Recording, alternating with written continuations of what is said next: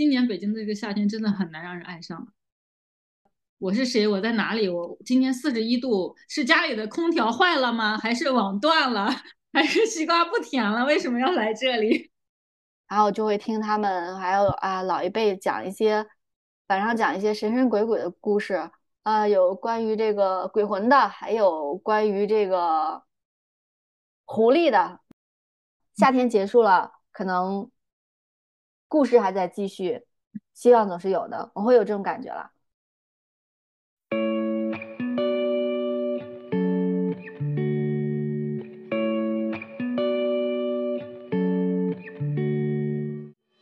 Hello，大家好，欢迎来到人生 B 面，读一些无用的书，踏上一段未知的旅程，体验一点无用的游戏，虚度一些无意义的时光。A 面人生之外，让我们一起来尝试 B 面人生的可能性吧。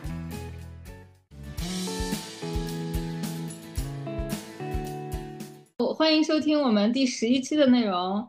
那不知道大家有没有注意过，在过去的两期，我们的每一期的开头都是“你的夏天还好吗”来问候大家的。那所以呢，我们这一期决定就来聊一下“你的夏天还好吗”。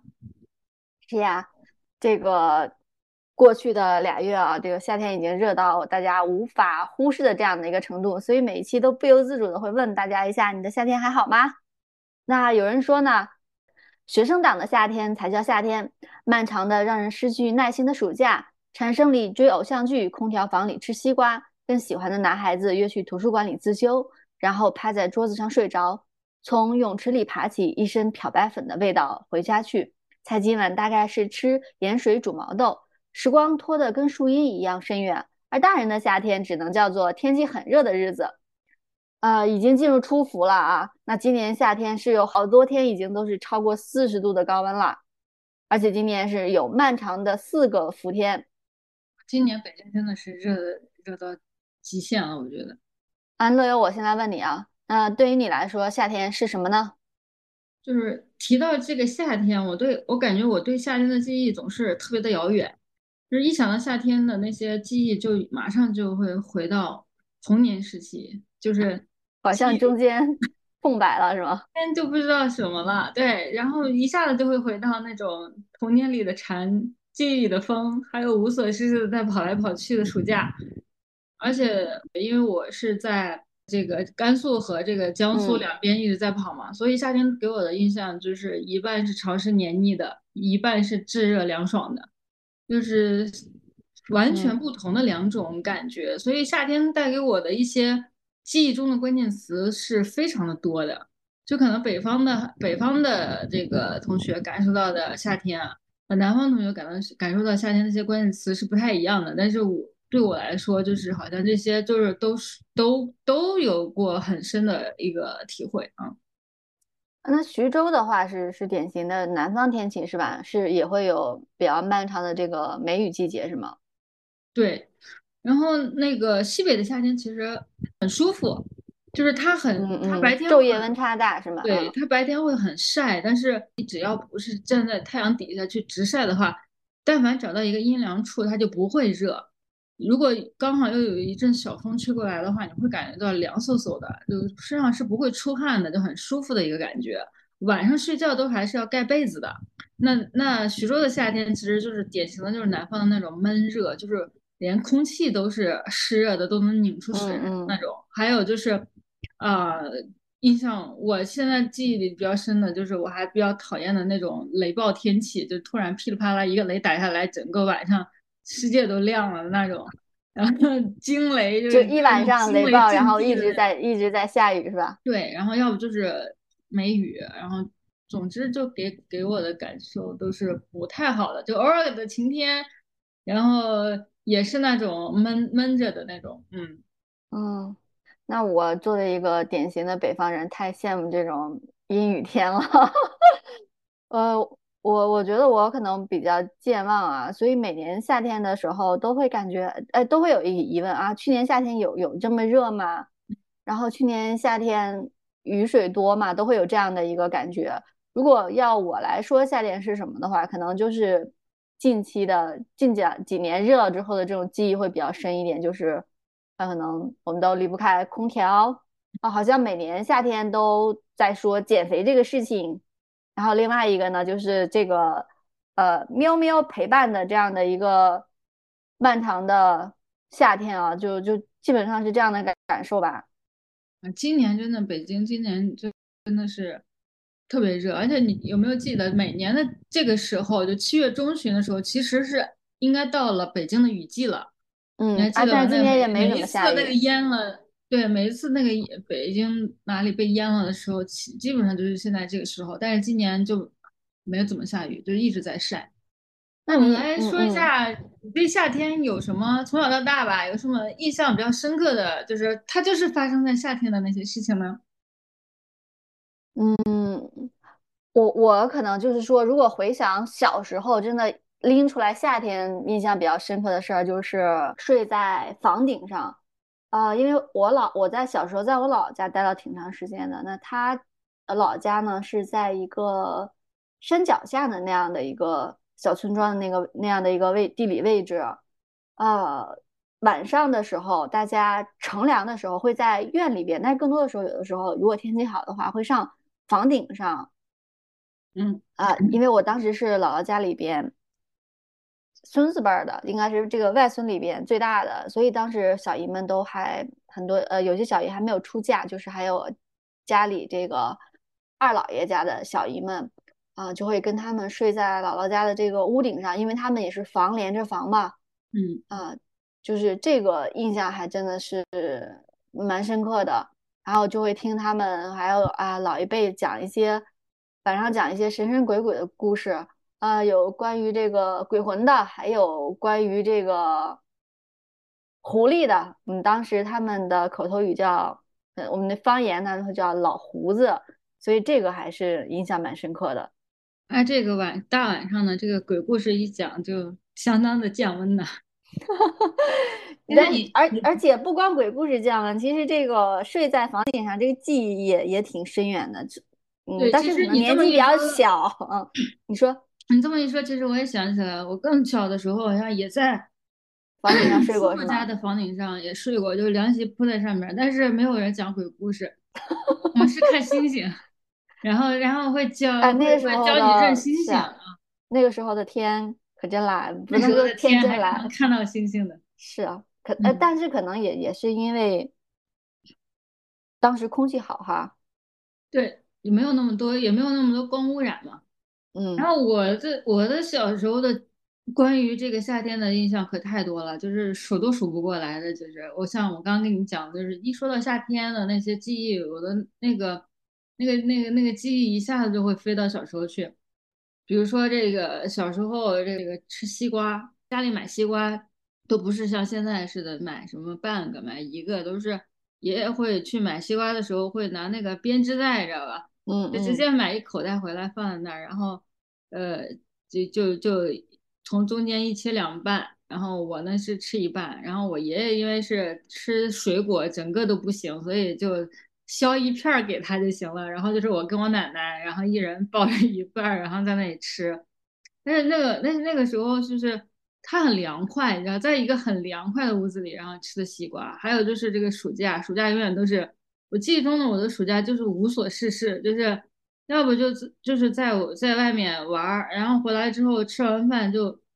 就在那里睡觉，睡醒了之后就吃西瓜，吃完了就看电视，就好像整个夏天都是在这样的，一直到一直要到这个暑假要结束之前才在那里疯狂的补作业。啊，你要说这个补作业，我好像也是有点印象的，应该都是最后一两天的事情。对，然后还有就是小时候还有好多。雪糕，你小时候会吃很多雪糕吗？就是啊，好像是那种，嗯，应该是红豆冰的那种，印象比较深。有一些印象比较深的雪糕是那个，一个是七个小矮人，就是一袋里边，你吃过吗？就可能各个地方的这个小孩吃的这个雪糕也不大一样。然后七个小矮人就七里边有七个小块的那种奶味的那种，还有一种是呃那个。像一个高尔夫球一样的一个一个球形的一个冰淇淋块吃啊！我真的发现你记性太好了，我真的是记不住细节，所以我只能跟你说发 呃某年可能是这样的一个情境，但是我我这些细节性的 东西。还有就是我记得最近的小时候最喜欢吃的一个雪糕就是那个伊利火炬，但是现在那个啊，那那么早了，那嗯那个雪糕那么多年了吗？嗯，对啊，我小时候小学的时候嘛，就最喜欢吃的就是那个那个呃，现在现在还还有卖的，但是我有买过，就是那个味道完全都不是小时候的那个味道了。这些都是吃的相关的吧，其实还有一些还有一些声音，有专属于夏天的一些声音。比如说这个蝉鸣蛙叫和这个沙沙的风声，蝉鸣蛙叫就是我在我在江苏的时候过的夏天的那个那个背景音，就这个声音就是我因为水多对吧？嗯，对，然后那个那个蝉也特别多，吵吵的要死。然后我周末的时候，这周末我去朋友家小区打篮球的时候，就是那个篮球场的旁边刚好是一片小树林，就特别多的蝉声。我现在住的这个小区里是完全没有这个声音，那个蝉蝉鸣声的。然后我经过这么一说，我感觉我也很少听到，是吧？但是他们那个小区的小树林里面那个蝉声特别的大，就是而且刚好走过去的时候，就是好像北方的蝉是这样叫的，就是他们会去一起叫，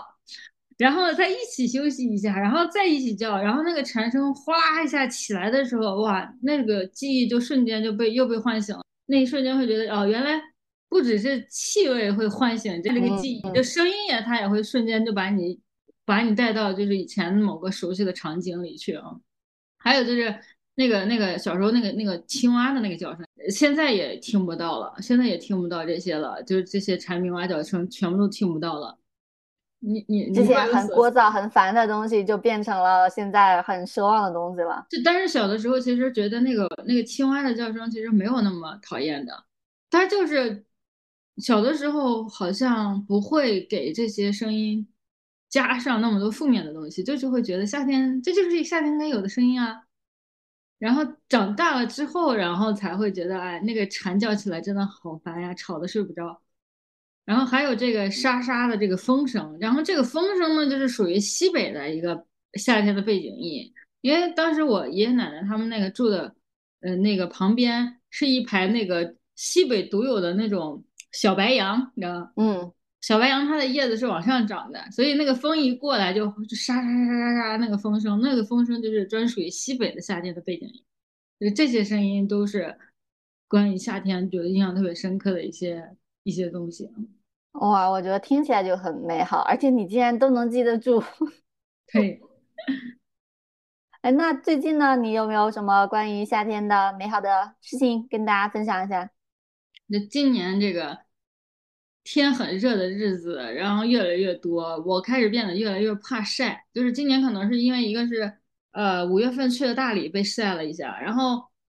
那个端午的时候跑到那个顺义去，顶着四十一度的高温去露营。这个你一定要跟这个你都没有跟我分享，你是什么体验？一定要在这里说一下。就这两次直接明知道是四十度的高温，四十度的高温。啊，毅然决然的一行人去了露营，因为是提前订的嘛，因为是提前订好的，所以就还是硬着头皮去了。去了之后，呃，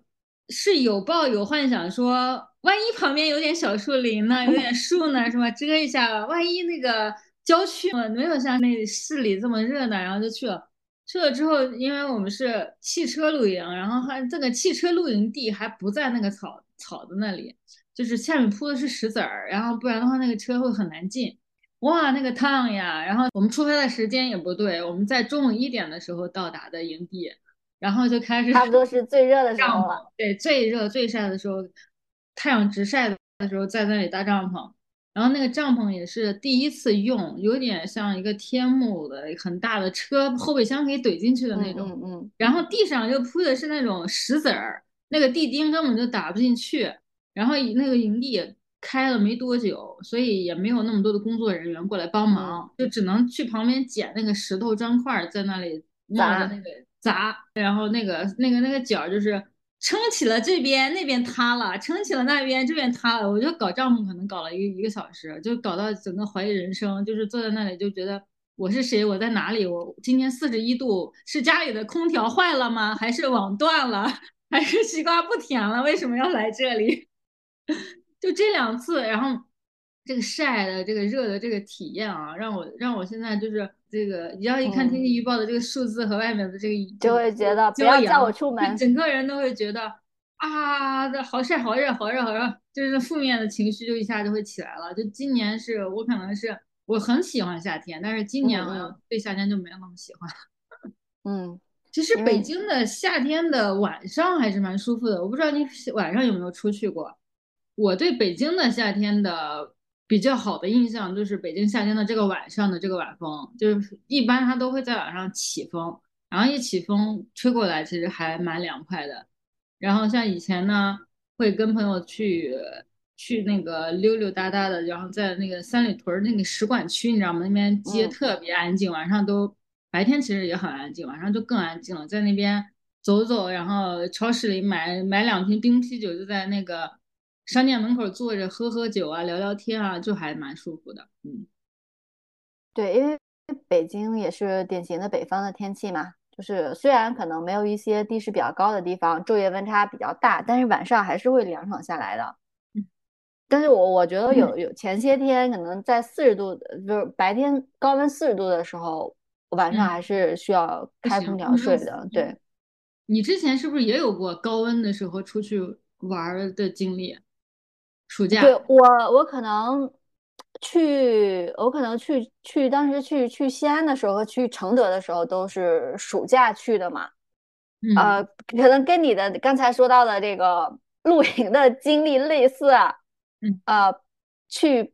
当时去秦始皇呃兵马俑，因为它挨着呃骊山嘛，下面是华清池。当时的时候爬骊山的时候，我觉得真的是热着了，就是。我们去的就是我的时间可能安排的也不太合理，呃，到达骊山的时候也差不多是中午的这个时间。虽然骊山真的不太高，但是你要是在夏天这样的一个状况下，也是著名的火炉之一啊。对，你在你在夏天这样的一个正午的时候，你去爬骊山，呃，挑战还是挺大的。嗯，所以就是爬到骊山上面的时候，基本上真的是。精疲力竭的这样的一个状态，所以才从骊山下来的时候就坐的缆车就下来了。对，所以当时的时候，你说我可能整个，比如说西安的这个行程里边，高温爬山就会成了我一个非常能够记住的这样的一个记忆 点了。对，然后另外一个就是，应该是前两年去承德避暑山庄的时候，也是暑假过去的。啊，虽然是避暑山庄啊，但是你不要想着啊，夏天是不是就很凉爽？其实并没有啦，因为承德本身虽然比这个北京更靠北一些，但是它的气温夏天嘛，南北通热，也没气温也没有那么高。那我对于这个夏天避暑山庄出行，可能印象最深刻的点就是乘游船，上游船没多大一会儿就下去了，暴雨，基本上那个。船就在暴雨的这个过程中，就在湖上飘荡，然后在湖上可能飘荡，飘啊，对，一下子就凉快凉快下来了。然后就是在雨里边去看承德避暑山庄的景色，我觉得这个体验还不错。就第一个，你刚才说凉爽下来了；第二个，我之前也跟你说过，我比较喜欢下雨，可能真的是没有被啊南方的这种梅雨季节折磨过，所以对雨还是有无限好感的。那虽然是在非常炎热的天气去避暑山庄啊，但是雨中去看避暑山庄的这个景色，包括雨中去游湖，我觉得还是一个非常不错的体验的啊。然后另外一个就是跟咱们去西藏看文成公主觉得非常不错一样，承德我要推荐一下那个康熙大帝啊，也就是他的演出也非常的不错，也是在一个山里。啊，它的是是这个真景现场真景搭建的这样的一个呃表演啊，其实还是非常的恢宏的。那以上就是我们关于夏天的一些好的和不好的一些独特的记忆吧。那今年呢，真的是气温太高了啊，可能我们大部分的时间都不太适合顶着高温去出行。出门了啊？不想出门了？对啊，所以呢，我觉得今年的消暑的。一个状态呢，就是在家吹着空调，吃着西瓜，来看看好看的、适合夏天去看的电影，适合夏天去读的书，啊，刘，你有什么珍藏的书影音可以跟大家分享一下吗？夏天消暑的书影音是吧？嗯，有一本啊，有一本就是《你的夏天还好吗》，就是在这个夏天刚刚来的时候，那个五月份刚刚立夏的时候读的一本书啊，就是韩国作家金爱烂的一个短篇小说集。呃，这本书名中的这个夏天啊，我觉得它一定是南方的夏天，就那种湿、潮湿、闷热的那种湿热感，就是让人不仅感觉到你的皮肤整个都很黏腻，连这个呼吸也会让人觉得闷的透不过气的这种夏天。那这个书里边呢，一共有八个短篇故事，有一大半都是普普通人的这个困境，甚至我觉得有的就是绝境。那有被这个消费主义绑架的这个年轻白领的心理的刻画，还有女生之间的脆弱的友谊，以及这个人性的自白，就是每读完一篇，一系列发生在夏天的故事。嗯，他倒也没有特别标注说都在夏天，但是那个感觉就是就是这样，就是你每读完一篇，你都觉感觉就是像在南方的那种闷热的夏天一样，你需要深深的呼吸一下。然后这故事这么让人窒息是吧？这么配夏天的天气。对，然后他呢，就是他的书写是从，呃，从他的书中描写的这些主人公的生存环境到这些人物的心理刻画，我觉得都写的非常的真实，甚至说是逼真、精准。就像，呃，我之前跟你提到过有一个虫子篇，就是读到那一篇的时候会感觉。我自己就住在那间潮湿腐烂、屋顶上爬着那个蜈蚣，家里面总是会出现各种各样的虫子，然后楼下的那个工地又一天到晚在施工的那个噪音的那个屋子里一样，甚至我都好像闻到了那个房间的那个霉味儿，你知道吧？然后再比如说这个角质层那边，然后他描写的那个虚荣的年轻小白领的一天，你会觉得就像是他拿了一台摄像机在跟在这个。女孩子旁边在记录一样，嗯嗯，尤其是当他在做这个美甲套餐，要在这个那里选套餐的时候的那个心理活动，甚至觉得他的内心都被记录了，就是就是写的就是如此的精准。那书中可能唯二就是不太压抑的篇章呢，一个就是角质层，一个就是尼克塔酒店。呃，尼克塔酒店呢，就是讲的是两个女生相约一起出去旅游，但是在这个旅程中呢，又因为两个人的价值观和个性不同，所以这个友谊的小船就在路上就翻掉了，就是的这样的一个故事。就最后两个人在机场盯着这个天花板，就不知道怎样结束这次旅行，也不知道将要去向何处，又停在哪里的这种感觉。所以说，整个读完下来，我会想说，那这个小说它为什么叫《你的夏天还好吗》？就为什么讲了这么多的沉重的故事，还叫《你的夏天还好吗》？那我的理解就是说，我觉得。这些故事它就应该是发生在夏天的，就是他书中写的这些底层的普通人在困境中的这个挣扎，那种压抑的感觉，那种真实的感觉，它就像夏天的那个潮湿和黏腻一样，就是糊在你身上了，你就摆脱不了，无力挣扎。对，然后闷热的会让你感觉到喘不过气来那种感觉。而作者本人呢，他就我感觉他就像是一个旁观者。他其实没有那种很起伏或者很大的这种这种，就很白描的描写手法，也没有多少他的主观，就是呃作者视角的主观评价，就呈现给你这么样的一个残酷的故事。那他他呢，就像是一个在在旁观夏天的一场暴雨过后，一个蜘蛛在艰难的往他那张支离破碎的网上爬，就是这样的一个给我这样一个感觉，嗯。就一定是蜘蛛去爬到他那张支离破碎的网上，因为他可能还有点希望的，他可能还会重新再去织他那张网，但是能不能织成，没有，你可以想象。啊，那听你这么说，就是非常的写的非常的现实残酷，但是呢又不乏希望。嗯，那你呢？最近有什么消夏读物？呃，如果我要跟要我跟大家去推荐一本消夏读物的话，我觉得就应该是前段时间啊，咱俩一块儿去读的那个《老派少女购物路线》啊，它是台湾作家洪爱珠的首部散文著作。然后这个作者他本身呃，他本身是学艺术专业的，然后也是一位设计师，所以他的那个封面的话都是他自己设计的。我觉得这可能是跟其他作者不太一样的点啊，这个这个点跟大家去稍作介绍。然后这本书他写作初衷呢，是他母亲病逝后，他为了怀念母亲去写作的。但是呢，这个不是记录，比如说母亲生病啊，或者是怎样的，而是围绕饮食、日常生活，围绕厨房，围绕菜场，呃，写的一部非常有，怎么来说呢？非常，呃，好吃又温情的这样的一个故事串联起来吧。这个里边又提到了很多老，呃，台湾的老的一些食物、一些老物件、一些老铺子、老市场。那我觉得对于我们理解。台湾的应该说是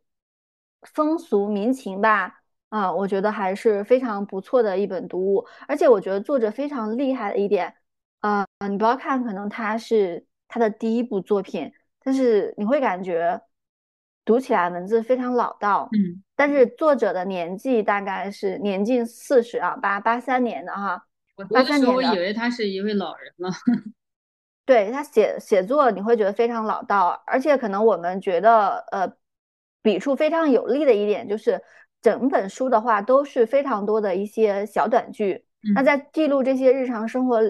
之外，比如说他对于有一些点的，包括就是说，比如说对于市场、对于故事、对于这些食材、对于可能在跟食因为食材、因为市场去交汇的这些人的一些总结。我觉得印象也特别深刻，遣词造句也很老派。对，然后那那个，我觉得这个里边有一个是要跟大家去分享一下的，他这是他在吃面的呃讲吃面的时候一段，他的背景呢大概是说，因为他也是嗯在呃蛮大龄的时候，对，要要要去相亲嘛，然后就不同男士的吃就是约会的这个经历。然后可能大多的时候，比如说大家可能是在吃某种面，啊，这个里边可能呃有一个是他后面的他他先生，还有两个就是在他的这个视角里边看着就是蛮奇怪的这样的一个相亲对象。那他后面他在总结这个事件的时候，他就说了一段话，他说：“凭借吃面看清彼此的参差，有我趋吉避凶的直觉和频繁进出本地。”寺庙可能的必因，总之见识过不少感情成灾的事儿，是从生活里的碎石细沙开始崩塌的。事先有兆，不必自欺欺人。就是我可能，嗯，这个地方描写的时候比较出乎意料的是，啊，他一下子有吃面，有见这个人，想到了这个整个是吧？每每个人不同的这样的一个。一个参差，以及一起吃碗面就能看清楚这个人行不行啊？哎，我觉得就是这点，你要我，我觉得这点特别有趣的地方。你比如就“参差”这个词，你前段时间也用过嘛？当时我们在那个西藏林芝那个呃组团游的那个宾馆，当我在这感叹这个宾馆环境的时候，你当时的时候。好像说过类似的话，对吧？你就说是，我我们要出来就是要感受这个世界的参差的。你允许你，你可以有呃，我们可以能能住到比较好的宾馆，但是可能这种旅游你也会遇到这样的一个宾馆，你要你要接受。我觉得这个印象还是比较深刻的。这这本书里面有蛮多就是。很点题的这种金句是吧？就是产生共鸣，就会在心里产生共鸣，然后会觉得会心一笑的一些一些事情，我觉得还蛮多的。就比如说，呃，那个妈妈劝说他吃多吃猪肝，你还记得吧？他说女孩多吃猪肝能补血，我不为所动，但仍把他说的是妥折叠收妥。然后我我读到这里的时候，我就会想起有时候我奶奶也会给我一些很老派的唠叨。然后也是，就是一边不耐烦，一边其实已经偷偷记下了，嗯，就就蛮多，嗯嗯啊，我觉得还有一个也可以跟大家去分享一下，我觉得这个可能是我最近然后需要自己一个人做饭的时候的一个感受啊。他当时的时候，他呃，应该是说疫情之后，他描写疫情之后就是大家的变化之后，呃，他会说到一段，他说一场大疫。若能迫使太平盛世中的鲛人重新面对生活基本技能，也算祸福相依。实用的预习，人实在渺小，需尽量自强。煮饭即自强，喂饱自己，照顾他人，已因人生万变，一直一直来。哎，我觉得这个这段我为什么说印象深刻呢？就是因为跟那个老母亲一起住了很多年啊，就是很少的时间自己会下厨房去整点什么。可能没有人做饭的话，你想啊，好像也就这么一顿两顿，或者一天两天了，那基本上就是外卖或者是吃零食的这么样的一个状态。然后突然就是需要自己长时间做饭之后，会会会发现，啊，我可能长期以往太对做饭、对于喂饱自己这个事情，就是对在家喂饱自己这个事情太敷衍了。我觉得可能从来没有太用心的去想过这个事情。但是看到这一点的时候，就跟你刚才说的那感觉一样。我想想，啊，确实是这个样子。煮饭即自强，同样的食材，为什么非要那么随意的糊弄一下呢？为什么不能好好的做饭，好好吃饭呢？对，所以我说这是为啥说啊？如果说夏天要挑一本书跟大家分享的话，啊，要要会挑这本，就是这种前面的可能，比如说是这种日常生活的。这些描写所吃的、所看的、所见到的这样的一个人，然后他在后面都会有这样的一个小小的一个提炼，然后会给你会心一击，就跟你刚才说到一样，你自己会会心一笑，嗯，确实是这个样子的，可能在冥冥之中都会改变你一些小小的想法。我其实，在最早就是看到这本书的时候，我以为它是一本购物指南，你知道吗？然后，然后打开之后看了一下，发现它是一个。写吃的书，就大量的篇幅在写吃的书啊，然后但是又不只是这些，其实老派购物指南呢，购物路线呢，就是作者和他的母亲还是他的外婆这三代少女一起来组织起的这个一一条购物的路线，然后这个其实也会让我想起我我奶奶，其实她自己也有一条他的在菜市场的购物路线，就是他要到谁家去买肉。要谁家去买菜，要谁家买水果，买谁家的干果干货多年积淀下来的习惯以及味蕾，他对他都是有有有固定的路线的。然后就是他也是认摊贩的，然后但同时摊贩他也是认人的。那比如说这个书里面他有提到说，呃，因为我是我是一个偶尔还是蛮喜欢做饭的人，所以说我在读到这本书的时候，它里面有很多写到他他们家的这个家传私房菜的一些做法的时候。我就很想要去试一下，就比如说他，你还有这个想法呢？对，很多次都有，就想马上爬起来，然后下单菜，然后我来试一下，我来复制一下。就是比如说他讲的这个炖的羊肉汤，他们家炖羊肉汤里面要放那个甘蔗头，嗯，然后他们家做卤肉饭的那个肉，他要先炒一下，然后就就很想去试一下，就想尝尝他们家的这个饭到底是什么味道的。就是同一同一道菜，其实。你发现吗？每家的味道其实都不同的。我不知道你有没有过这个体验啊？因为我小的时候的暑假，其实经常跟我爷爷去下乡，是吃派饭的。就是比如说一道吃的最多的，可能就是简单的这个拉条子，拉条子上配配一些菜什么，就这样的配菜。配菜呢很简单，就是夏天的一些时令菜，比如说豇豆、白菜啊、西红柿啊、土豆啊、茄子，就这些菜。然后基本上就是农户他自己家后院里种的这些。嗯，但是看似简单的就是。这样同一道菜，好像每家吃的同一道菜啊，但是每一家的味道都不一样，对，而且都很好吃。然后奶奶其实在家也会，对，都很好吃，就是真的都很好吃。就每，然后我奶奶其实在家也会做嘛，也会做，但是味道又不一样，就是不一样。然后，嗯，像说像这个这个黄野珠，他在他在这个书里说说到的，他们家炖这个羊肉汤要放这个甘蔗头的这个事儿。然后他的甘蔗头，他也会说，说是甘蔗头，他一般都是小摊贩就直接砍下来扔在地上。你说这我有印象，他自己去买，对，对方也认人，还有 对，哎，说到摊贩，摊贩真的是认人的。你像我，就是我，我有我那个呃，跟我奶奶一起去菜市场的时候啊，有的时候就是我们一起去买菜，我不等我奶奶下下了车，我就。会先去跑过去问价，然后摊贩一看到我这个面生的就很冷漠，然后会然后报的价格也会高一些，然后转脸看到我奶奶过来了，就会笑脸相迎，然后就重新给了一个新的价钱，然后买完之后还要再送一遍。对，我经常我奶奶去买菜的时候，可能就是她买了一样，然后人家还又送了两样，就是这样的。其实就是这种菜市场里面，它更多的我觉得不是一个交易的场所，而是这些嗯呃人情啊这些这些东西在里面。对，其实可能我们已嗯经失去了，对吧？我们就超市里我们就是叫机上叫点单，对都见简不到那个卖给我们菜的人是谁，就没完全没有失去了这种种乐趣。嗯，感情层面的东西是完全就没有了。嗯。那书聊了这么多啊，我们来聊一聊可能更容易打发时间的电影吧。嗯就是电影的话，电影我觉得也有时令。就是你像，就像我的话，一到冬天我就会想看一遍那个《请回答一九八八》，然后一到夏天的话，就自然就会想起很多日本的电影，尤其是一些日漫日漫电影，像宫崎骏、新海诚，然后失之愈合，失之愈合能更偏生活一些。嗯，然后我今年的话最喜欢的一部电影就是那个新海诚的《铃芽之旅》。就真的每天都想再看一遍，就是这个电影我真的太喜欢了，但豆瓣只有七点六分的评分，太低了。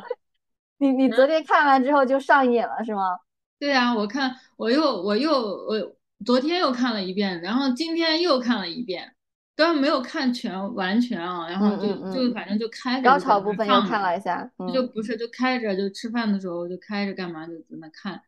嗯。你说到这个日漫啊，其实夏天也还挺也很适合看这种漫画书，嗯，也很跟夏天也很配。你你今年有看什么电影啊？呃，我觉得我没有太看新的，就是夏夏天除了去看这个现在上映的这些片子之外，啊、要说夏天电影，可能就是一些老片子啦。啊、你刚才说的这个《铃芽之旅》，其实是今年应该是三四月份上映的吧？新的哦对，是今年新的一部。可能夏天的时候，呃，如果要待在家里，会看一些宫崎骏的老片子，嗯，对，宫比如说崎骏的周末呢电影都很夏天。对，都很夏天。比如说《龙猫》，嗯，发生在夏天的故事嘛，嗯起风了，哈尔的移动城堡，嗯，啊，包括可能还有一些这个比较青春一点的啊，比如说蓝色大门啊，还有你的名字呀，我觉得也都是特别适合夏天看的。当然还有那个也是夏天的发生故事，发生在夏天的姜文的那部《阳光灿烂的日子》，是就是夏天就是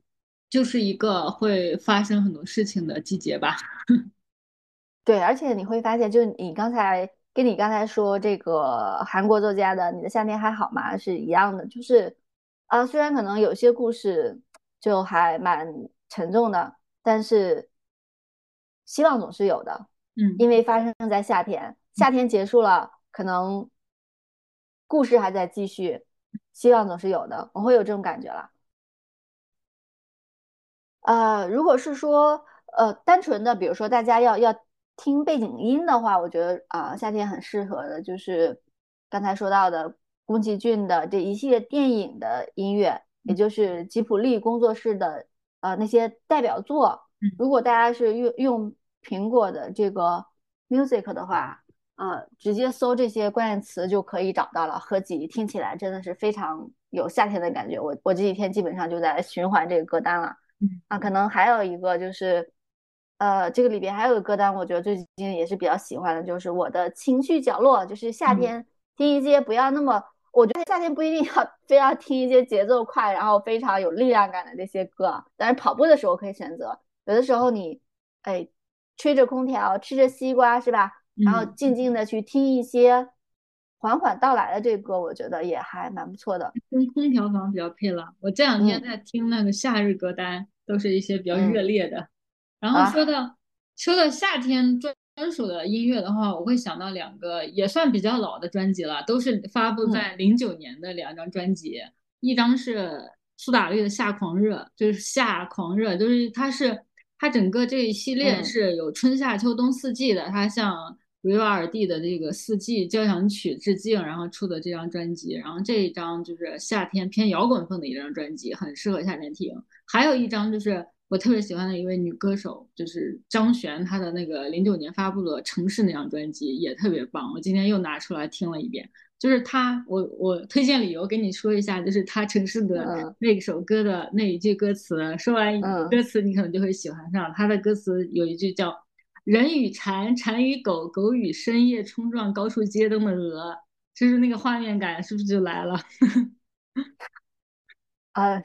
一听都是你偶像的专辑啦，对啦，都是真爱。嗯，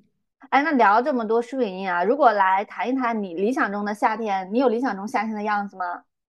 我理想中的夏天又会回到那个遥远的童年，那个无所事事的 暑假，真的。